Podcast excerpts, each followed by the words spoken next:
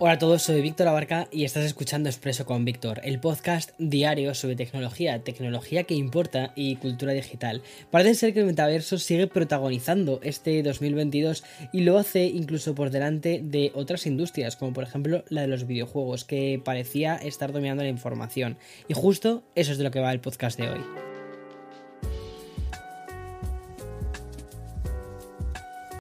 When you need mealtime inspiration, it's worth shopping Kroger, where you'll find over 30,000 mouthwatering choices that excite your inner foodie. And no matter what tasty choice you make, you'll enjoy our everyday low prices, plus extra ways to save, like digital coupons worth over $600 each week. You can also save up to $1 off per gallon at the pump with fuel points. More savings and more inspiring flavors make shopping Kroger worth it every time. Kroger, fresh for everyone. Fuel restrictions apply.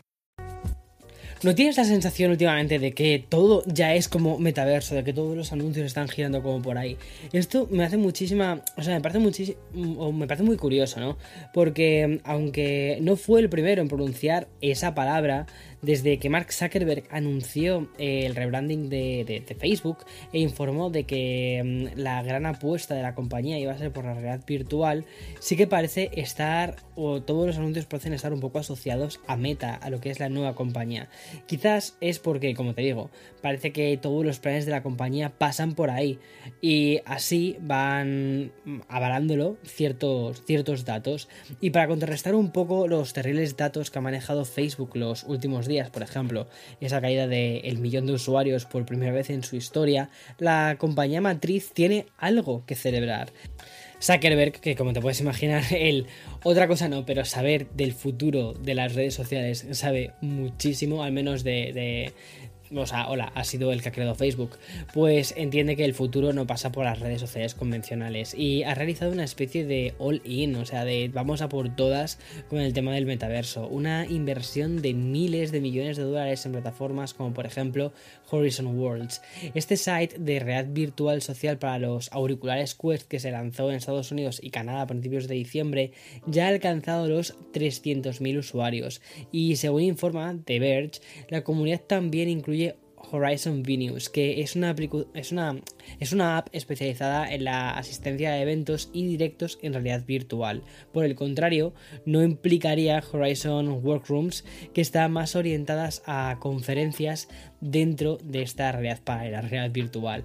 Es muy pronto para saber si estos datos se convierten en una dinámica que, vaya como hacia arriba en una tendencia o que se queden en una especie de boom inicial, es el, es el comienzo, estamos ahí como todos con muchísimo hype y ya está.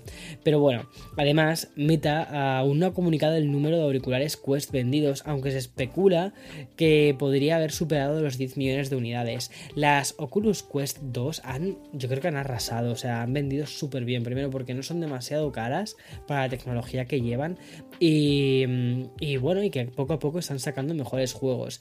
En todo caso, todo lo que rodea al futuro de Meta y el metaverso, es muy apasionante y esto va a ser uno de los temas que más vamos a tocar en este 2022. Y hablando de redes sociales, otra que no para de acaparar titulares y presencia en todos los grandes medios es Twitter.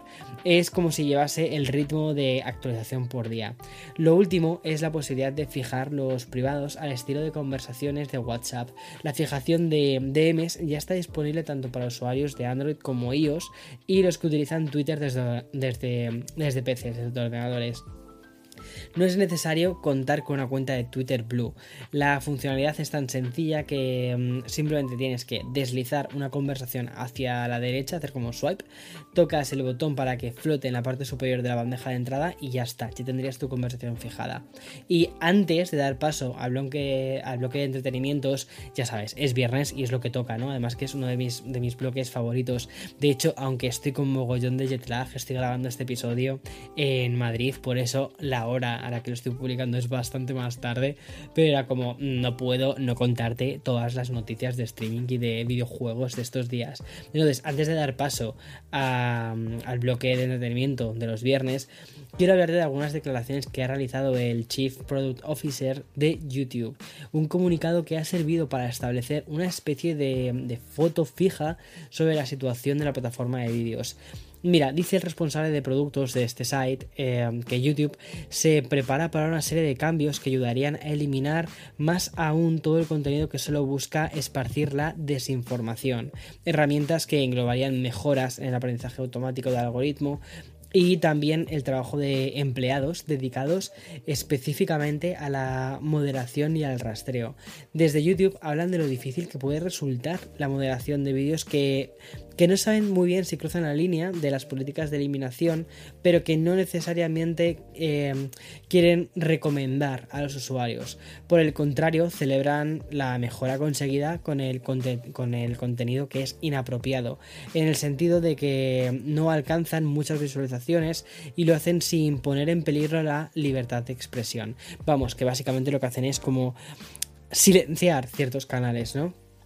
Pero el verdadero titular respecto a la viralización del contenido que busca esta desinformación y lo tóxico es el siguiente. Cito textualmente.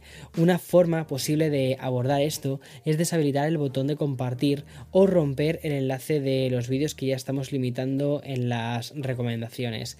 En YouTube han barajado esta posibilidad que de momento han descartado ya que ni tienen claro que sea efectivo ni consigue el otro objetivo, que es respetar la libertad de expresión e información, aunque creo que más bien es desinformación en algunos casos. Habrá que estar muy atento a cómo es el futuro de esta plataforma de vídeos y entre otras cosas porque ahora es uno de, mis mm, cores ¿no? de, negocio entonces creo que es algo importante ya no solo para, para el resto de la comunidad tech sino también a mí en particular y bien antes de pasar al bloque de videojuegos vamos a pasar al sponsor de este episodio Another day is here, and you're ready for it. What to wear? Check. Breakfast, lunch, and dinner? Check. Planning for what's next and how to save for it? That's where Bank of America can help. For your financial to dos, Bank of America has experts ready to help get you closer to your goals. Get started at one of our local financial centers or 24 7 in our mobile banking app. Find a location near you at bankofamerica.com slash talk to us. What would you like the power to do? Mobile banking requires downloading the app and is only available for select devices. Message and data rates may apply. Bank of America NA, member FDIC. En 7 días saldrá el Steam Deck, que es la consola portátil que a pesar de no estar disponible ha lanzado una actualización ya. Y la capa de compatibilidad Proton de Valve. En su versión 7.0 va a ayudar a, que los siguientes juegos aterricen en los dispositivos. Mira, desde el videojuego de Persona 4 Golden de PlayStation Vita, juegazo en mayúsculas, uno de los mejores juegos, uno de los mejores JRPGs a los que he jugado jamás. Y también en Nintendo Switch, por ejemplo, estará el Monster Hunter Rise. Y de Xbox aterrizaría el Forza Horizon 5. De hecho, según las últimas informaciones, hasta Apex Legends podría incluso llegar próximamente. De momento la consola de Valve, que comenzará a enviarse entre el 25 y el 28 de febrero, saldrá con más de 300 títulos. Hablo de videojuegos que no van a necesitar de cambios en la configuración inicial de la consola. Precisamente el 25 de febrero, fecha en la que estará copada básicamente yo creo que por todas las cosas de la Steam Deck, Nintendo realizará su propio movimiento. Y es que la Nintendo Switch Online agregará en su biblioteca de clásicos los asociados a la Nintendo 64 de Legend of Zelda Majora's Mask, lanzado originalmente en el año 2000. 15 años más tarde fue, hicieron un remake bastante interesante, pero para la Nintendo 3DS. A ver, ese tipo de cosas están muy bien, porque aunque no sean competencia directa y Nintendo vaya a otras cosas, esté como en otro mundo, pero creo que sí que. O sea, en cierta medida sí que son un poco competencia por el target. Porque la Nintendo Switch ya va orientada un poco a un público quizás un pelín más adulto. Y está muy bien que haya otra competidora que esté yendo a un target parecido y que esté ofreciendo algo superior tecnológicamente a la Nintendo Switch. Veamos si luego en cuanto a juegos, que parece que sí, porque va a contar con el catálogo de, PC, eh, esté a la altura de todas estas expectativas que estamos poniendo. Y antes de pasar a la parte de streaming, quiero recordarte que hoy, además, ha salido a la venta Horizon 2 Forbidden West, un título que es exclusivo de PlayStation 5 y PlayStation 4. La segunda y esperada entrega de Horizon Zero Dawn va a estar disponible casi por 80 euros en PlayStation 5 y por 70 en PlayStation 4. A ver, a mí el primero me gustó un montón, no me lo he terminado, ¿eh? Es de hecho, es el juego que me dejé a medias antes de guardar la PlayStation 4, que la guardé por un tema de mudanzas, se ha seguido mis vivencias por el mundo, sabes que he estado siempre como mudándome de un sitio a otro y al al final en una de ellas ya dije, mira, voy a dejar de instalar también la PlayStation 4 porque ya son como demasiadas, demasiadas consolas y no me da tiempo a jugar. Y el juego que me dejé justo a la mitad fue el Horizon. Pero me gustó, o mejor dicho, me estaba gustando. Bien, y voy a pasar al bloque de streaming y vamos a hacer un como solemos hacer los viernes, un repaso a los estrenos de esta semana. Netflix, por fin tenemos una semana muy potente. Para empezar, ya está disponible el primer episodio de Jesus, una trilogía de Kenny West. Como su propio nombre indica, ¿vale? Hablamos del documental que va a tratar de la vida y obra del famoso rapero, con grabaciones inéditas que nos van a llevar incluso al 97, a 1997. No llegará a la duración del documental de los Beatles, pero tenemos 270 minutos para saberlo todo sobre este polémico artista, que además yo creo que últimamente está como muy a tope, ¿no? En internet, en todas partes, en fin. O sea, no para.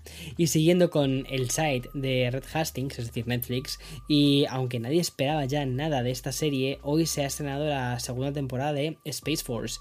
Ya sabes, esta ficción de Steve Carrell y Lisa Kudrow sobre el espacio. A mí la primera me pareció muy divertida, sobre todo por lo absurdo que era, porque... A ver, ¿es una buena serie? No, no lo es. ¿Es divertida? Sí, porque en cierta medida refleja un poco la histeria de cómo se toman algunas decisiones políticas en el país, en, Estados Unidos.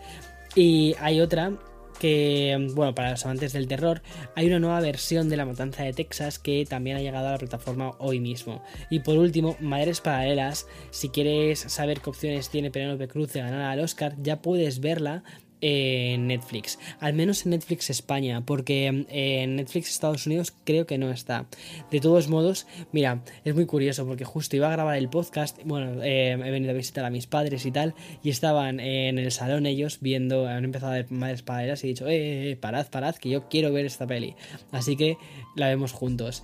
Eso me parece un plan genial de familia. A mí me encanta ver pelis con mis padres. Bueno, y hablando de grandes películas del 2021 que vamos a poder disfrutar en casa, HBO Max limita sus lanzamientos a uno, pero con un pedazo de estreno, y es que Dune ya va a estar disponible en su catálogo para, bueno, para, HBO Max Mundo, ¿vale? Eh, este sí que lo tuvimos en Estados Unidos hace un tiempo y la verdad es que la peli me moló bastante, aunque te da la sensación de, bueno, o sea, de que necesita una continuación, que obviamente la tendrá. Y lo mismo pasa con Disney Plus, plataforma que nos va a permitir ver la última película de Wes Anderson.